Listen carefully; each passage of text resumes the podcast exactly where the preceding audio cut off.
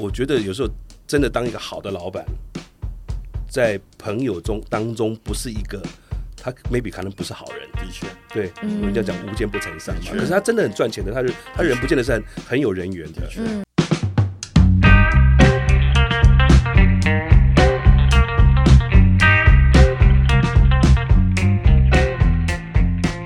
欢迎收听 Oh My God，我是尚志，我是明白，今天是我们第一集哦的。确，其实很期待。今天我们抓了一位很棒的朋友来跟我们聊天，对，嗯，然后今天我们也特别邀请鼠出是哦陪我们聊天。呃，我第一次听到呃鼠出的故事是通过一个活动，然后那个活动他很简短的介绍了他的一些人生的一些故事。嗯，那我听完了之后，我觉得我有感觉，就因为说他不管是在他的创业那一块。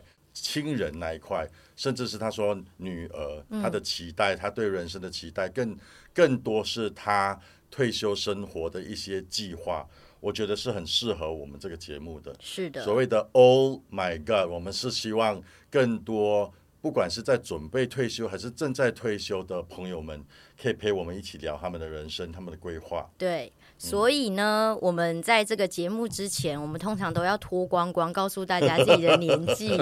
我们就请李大哥先跟大家打招呼叔吧。叔后悔了，他赶快跑，脱光光。脱光光，赶快脱光，他赶快要跑了。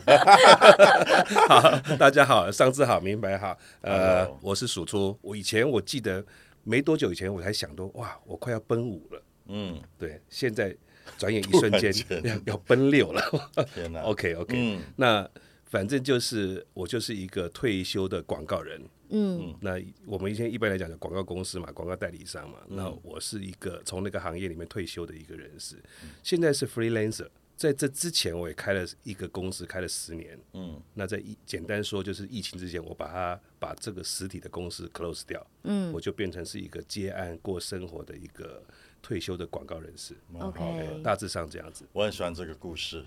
那可以分享一下说你即将要六十的那个心情变化吗？，对，因为下一个要六十的就是我们上 次，还很久啦。我跟你讲，为什么我们开始有这个规划，而且我也邀请那个明白来跟我一起主持这个节目的最大的原因，是因为我们觉得说有一种世代对话，我觉得是很需要的。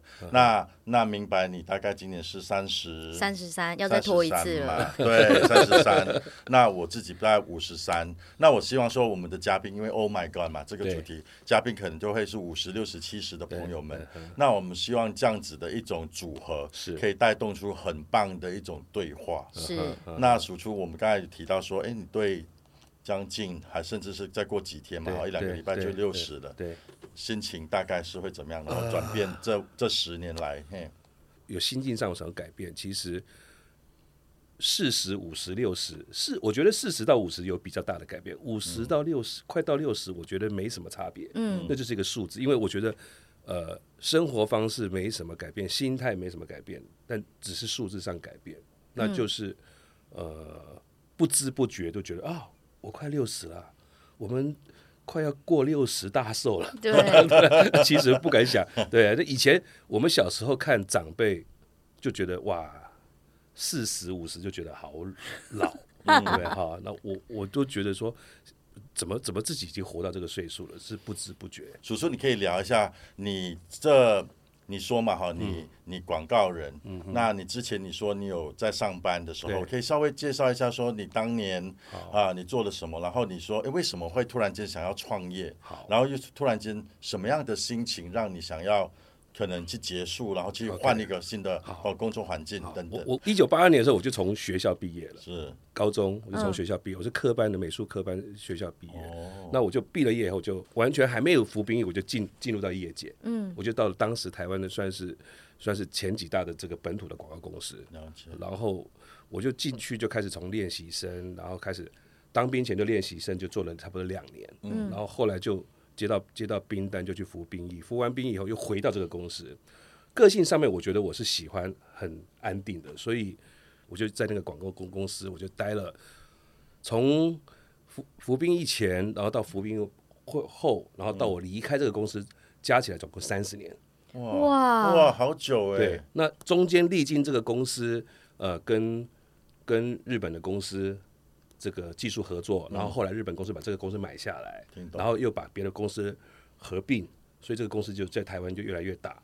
那我就进到这个公司，我开始是做设计、做创意，然后后来变成做这个公司的台籍的经营者，哇，然后就觉得从年轻就等于是台湾话说，就是从从那个那个工人做到小工做到老板，嗯。那就是以前的那个那个传统的那种做法。那当然，这中当中我学习跟成长了很多中间历经了这个结婚啊、生子啦，嗯。哦，然后也做到一级主管，然后可是到最后是呃，日本集团决定把这些比较老的这些这些员工就是换血，那我们这些老的主管就一个一个就被换掉。嗯，那可是学了一身功夫以后就，就我上我讲过说，台湾人喜欢当老板，嗯，那我觉得说，那这一个我我这一辈子能做什么事情？那我就觉得我应该把我所学的这事情变成是是再开一个公司，然后继续服务我的客户，嗯，本土的客户，本本土的品牌，然后我就做了，又继续开公司，开了十年。我好难想象做一个工作三十年，然后后来就是需要结束。Marcus，你有这样子的我类似我我我我不我我比较不一样啊。嗯，哎，我一大学毕业三年，只工作上班三年，我就自己创业了。嗯哼，所以我一直都是这样三年、三十年，对，但是之后我就是这样的状态到今天哦，是也大概已经有二十五年了。对，嗯，所以我还蛮了解的，只是说我是可以控制的。对。嗯对啊我，这边想要简短的请 Marcus 分享一下说那你是怎么样在三年你就看到我不要上班，我要应该是这么说，因为我我是我是工程系毕业的嘛。是那工程系毕业的时候出来，我就马上知道说，我我喜欢这一科，但是上班工作的环境上面是我不大喜欢的，嗯，你知道吗？那个环境，嗯，所以当工程师，你知道 so boring，right？嗯，所以我就觉得说，然后刚好那个时候是大概一九九五年到两千。年，嗯，所以那个时候是网络起飞的时候，我就完全了解到，原来网络世界是这么精彩的。嗯，那同时我发现它是跟我的左右脑可以平衡的，就是说，你知道 Internet 那一块是有创意的嘛，哈、也有一些经营的，哈、business 那一块，但是它的背后也有它的 technical 那一块，但是我比较喜欢开始前面的那个比较活动、比较活跃的那一块，比较轻松的那一块，所以最后我们发现说，哎、我不，我我我我上班了大概三年之后，我就知道说我一定要往这一块开始走。那我本我本身的那个求学的那块就不是这一块嘛，所以我必须要从零开始学。那慢慢学了，发现哎，这个是我想要的，嗯，所以我一直都是待在这一块，包括你看社群，包括很多的创意的东西，我都是这样子一路学起来的，嗯嗯，对，所以我的背景比较不一样，嗯，像鼠出他是他说他是读 art 的嘛，对从那一块开始的，我不是啊，对。所以我就要从零开始，在二十多岁的时候开始学习，从零开始怎么创作，怎么学习做 branding、marketing，甚至是呃开公司之后，肯肯定又是从零开始学，对。怎么经营公司嘛，所以整个十年，你们差不多相差将近十岁，然后这个过程就真的变化很不一样。所以数出当时在那个活动上面分享你的哦经营你的事业的时候，我大概也了解一下那个心情会是怎么样。嗯，对啊，所以我相信每一个创业者都要经历过这些。对。所以当初鼠出你现在聊聊一下，就是说你在怎么样的情况下开始你的哈、呃公司之后，然后又决定可能要结束这件事情。开始说做的时候，我觉得信心满满。可是就是我一个公司成立，不只是我们自己个人，我必须要有一个有一个 team，甚至于不止一个 team，可能要两个 team、三个 team 这样去做它。那其实呃你就知道说那样的一个环境，其实最大的成本是人事成本。没错，人事成本嘛，那你必须要有个 office 啊，等等这些很多很多。那做到最后，你会觉得说，广告公司不是说我今天接了一个 case，我明天就收钱了。对，我们的作业可能都是半年、一年、两年前才开始在准备的。那我们都其实都，人家讲说广告公司是能够预期市场的一个一个一个行业，我嗅到味道很快趋势的，很快很快的。可是我做到我十年来的，我觉得很顺。嗯，到有第四年，就是疫情前的时候，我要我开始我觉得，哎、奇怪，为什么明年的工作都没下来？嗯嗯，我就开始嗅到那个味道是不是不对的。你开始做一个经营者，跟我以前在做在一个广告公司当主管的时候，那个心情是完全不一样。你每天睁眼就开始说，完了，今天的确，的确，什么时候要付薪水了，年底要付年终奖金了，你就开始紧张了，嗯，对不对？那个上班的时候嗯只是想说，对哎，什么时候领上班的时候，我想想说，这个时候，哎，老板今年给我多少？的确，嗯就是奖金多少了对，多少就是多少，我只等他进账。可是现在我们等的要发钱，对，那个部分其实心境上是有很大很大的不一样的。嗯，那个那个 impact 很强，对压力。所以我说，当老板是是以前笑自己为什么要来当老板。哦，你说现在回想的感对对觉是这样对对对对吗？。那我们我觉得我是乐在其中，是因为服务客户，然后做创作，这是我心里有个成就感对，那如果可是那些我自己的个性，我觉得我不是当老板的料，嗯，我就觉得十年够了吧。你觉得怎么样是一个嗯当老板的料？我觉得有时候真的当一个好的老板，在朋友中当中不是一个他 maybe 可能不是好人，的确，对，人家讲无奸不成商嘛。可是他真的很赚钱的，他人他人不见得是很很有人缘的，嗯。对。可是我们处处都替朋友想，好人我们狠不下心，我们是坦白讲，我开玩笑说我赚不了什么钱。可是以前也曾经去迷信去算命，说啊算命的说你适合当宰相，你不适合当君王。嗯。他觉得我的命格，我说对我很适合当顾问，可是我不适合当老板。嗯，对，那我觉得我尝试过就好了。完全理对解，。那后来我就觉得我我不做生意上的老板，但我我希望当我自己的人生的老板。嗯嗯，我我要能够 control 我自己，我不要被被客户绑住，我不要被这个外在的这个这个环境绑住，不要被员工什么绑住。我希望我能够 free 一点，这是我的想法。社会给你一些对压力对对跟框框，对对，或是说原来的认知，说你应该怎么样，你该怎么样，你该怎么样。我还是要谈一下，就是说，呃，因为我其实一直以来都有被学校邀请去分享，尤其是创业这一块。是很多时候我就问学生哈，我说：“哎、你们想要当老板是什么原因？”嗯，他们通常都会提出两个两个因素，一个是说我想要赚很多钱。那一个就是我想要有我自由的时间，嗯，然后我每次站在那个前台啊，就会跟他们说，台前就是跟他们说，我跟你讲，你们所要的这两样东西，很多很多创业者会发现，其实你会最后可能会没有钱，甚至是没有时时间间。没错，，对，所以很多很多年轻人以为他为了创业是只是为了这两个原因，嗯，但是其实我相信我们创业的朋友们，哈、也包括我跟输出，我相信我们创业的其中一个因素，并不是为了要更多钱，也不不不是为了要更多时间。其实我们心里面有一块我们想要挑战的，可能在可能在这个社会上面，还是在市场上面是没有的一些可能产品，还是一种做事的方式，还是一种经营这个你的圈的哈、这个领域的方式，你想要把它实验出来，然后你想要做出来，做出你自己的想法，我觉得。纯粹只是一种你要实验出你的梦想，当然有一群人就做成了嘛，哈，赚钱了。那有一大群人开始做了，才发现其实没有这么容易的。嗯。嗯，然后我有提到刚才鼠处也说过，他说，哎，到底一个人的命，一个人的他说的本意是不是适合做这件事情？我最近看的那部电影啊，哎，老狐狸啊，老狐狸。我我我看的那部电影老狐狸，给我。我非常喜欢老狐狸里面的一个剧情，他就说他看一个人的背影啊，嗯，他他看一个人背影，他就会说，这个从他的背影就会知道说这个人是不是一个能够成功的人。嗯，这件事情我看了，我非常有感觉。嗯，就是说人的不管是我们所谓的叫做命啊，好、你的命有没有这一块？嗯但是我觉得更多就是因为我们的个性。你知道吗？刚才叔叔有说说，有一些人当老板，他需要有某种个性，嗯是适合当老板的，但是他可能不适合当朋友。对嗯对，那我一直在挑战我自己，嗯，怎么样做个很适合当朋友的，又当又能够当当老板的人？我觉得这个挑战很难的是。是，对。以前老板就觉得说，你不是当一个嘴巴讲啊，老板老板你好，你就觉得很得意，而是你真的要能够当到一个很容易把客把客户的钱放在口袋里面的老板，那才是好老、好老板。不如十个人大概只有一个，嗯，对，大概是这样讲法。嗯那你说回到刚刚讲的说，我把公司结束掉的心情跟心境是怎么样？对嗯我想两位很想要知道。其实我觉得是回想一下当初，其实当然心里面其实是有百般个不愿意，可是我觉得回想起来，其实我没有那么的难堪跟难过，因为它是一个循序渐进的一个改变。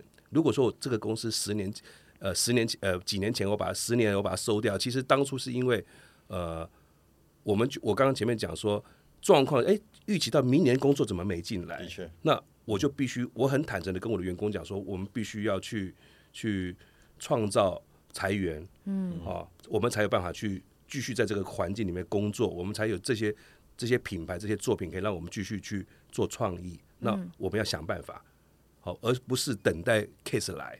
所以我就觉得，我们我必须把这个警讯先发出去，没错。然后我觉得再下来就两几个月，我是按部就班的说，OK，这个办公室我们可能不能不能用，我们我们在家里作业，只要透过网络做，就好。这个 office 我不想租了，嗯。不想住了，然后我就他们就几个都回到家里面，我们透过网络上面就直接透过手机，透过透过网络上面我们在作业，对，很快速，大家也做的很愉快，我薪水照样付，嗯，那可是，在做几个月、两个月之后，觉得好像还是没改善，的确，那我就跟他讲说，哎，不行，嗯，这样子，我觉得我们就我们各自当 freelancer 吧，嗯，然后就把这个公司实体的公司就 close 掉了，OK，然后。就继续做，我我给他们东西，我不收回来了，就给他们，然后我们就就再加就加 case by case，我们这样做，有做我就我就分我就分，嗯，后来就刚好 close 掉之后，就疫情就刚好来了，对，就来了，我就说好吧，就这个时候我们就我就说把这个公司 close 掉，我就按照实际上要改给你们的这些所谓的。之前费用什么东西我就该给，那大家有机会在一起喽。嗯，所以对我来说，这个公司 close 掉，并不是一刀就咔就就就剪断了，那个痛没有。但是我是觉得循序渐进，自己每每一个员工，包含我自己的心理建设都做得好，然后很 peace 的就。结束掉不容易耶，为什么你会有一个这么这么有逻辑？然后，而且我可以想象，如果我是你的员工的话，我会觉得这一切是非常舒服。而且，就算我们结束了这个主顾关系，我还是很愿意跟你保持。我们还是保持联络很好的，而且某些时候我们还约一起吃饭呢。有时候有些什么 case，我们就一起做，还是这样的一个关系。只不过。不是以前在同一个屋檐下、同一个 off 空间里面做事的感觉。嗯，我会这样讲，是因为有很多的人，他遇到一些公司的危机，他就跑路。包含我自己也是将近十年，哎，八年前我也是，我现在也是 freelance。然后因为八年前我我在所属的公司，老板就跑了。跑了之后，而且很好笑。我这边要跟听众朋友们分享一点抓马故事。我是隔天打扫阿姨，我跟打扫阿姨的关系很好，她很爱来我这边聊天。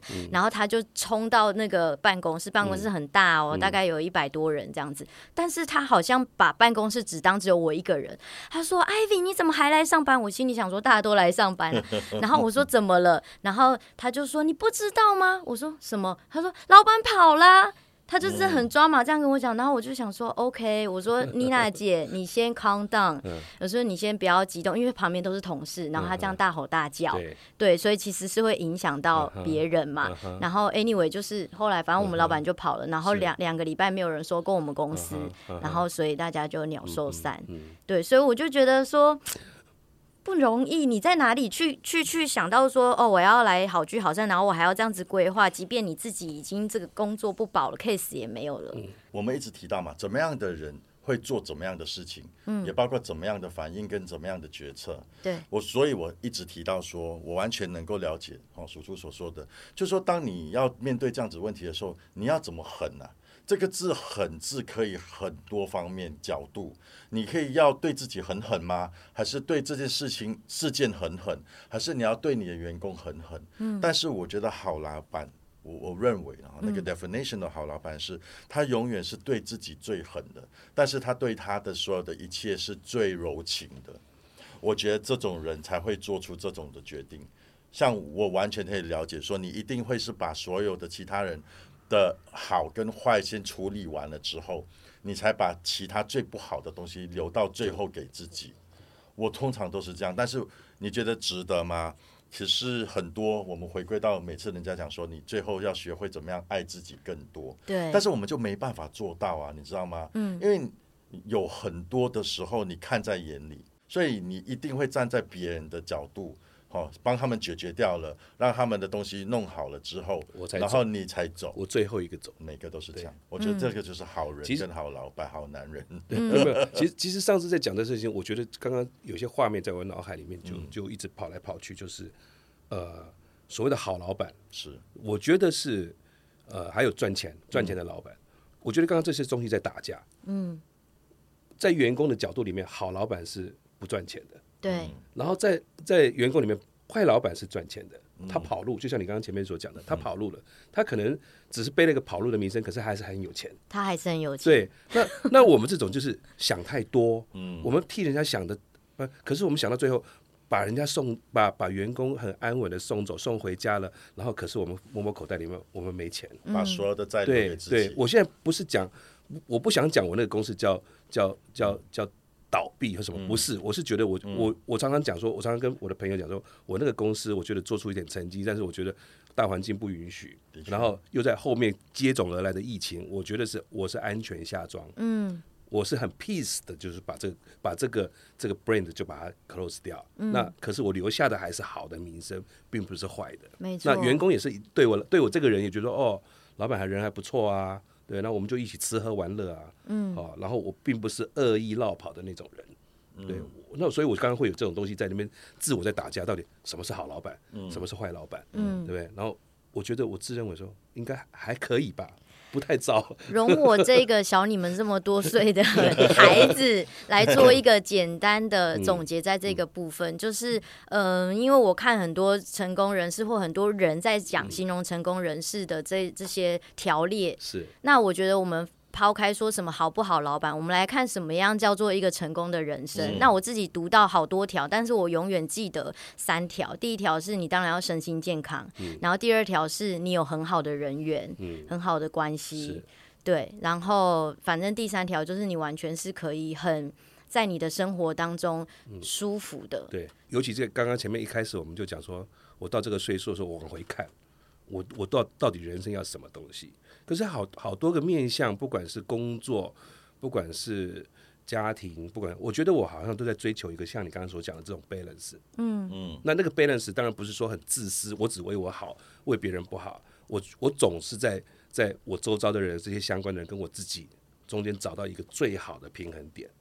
那不管是和或是分，或是要如何如何，我觉得那个平衡是我一直在追求的，就是很和谐吧。嗯，我不希望有太多太多的起伏跟吵闹，或者是一些很负面的因子。我希望他这个这个东西在我的生命里面，在我夜深人静想到我自己的时候，我觉得说我可以很 peace，我对得起所有的人。说说你提到你你你在跟我聊的时候，你有提到说你、嗯呃离婚这件事情，我相信更不容易吧？它是更个人的，它更感性的一对块。对。那时候你怎么样去调整，跟怎么做决定，然后怎么样去适应？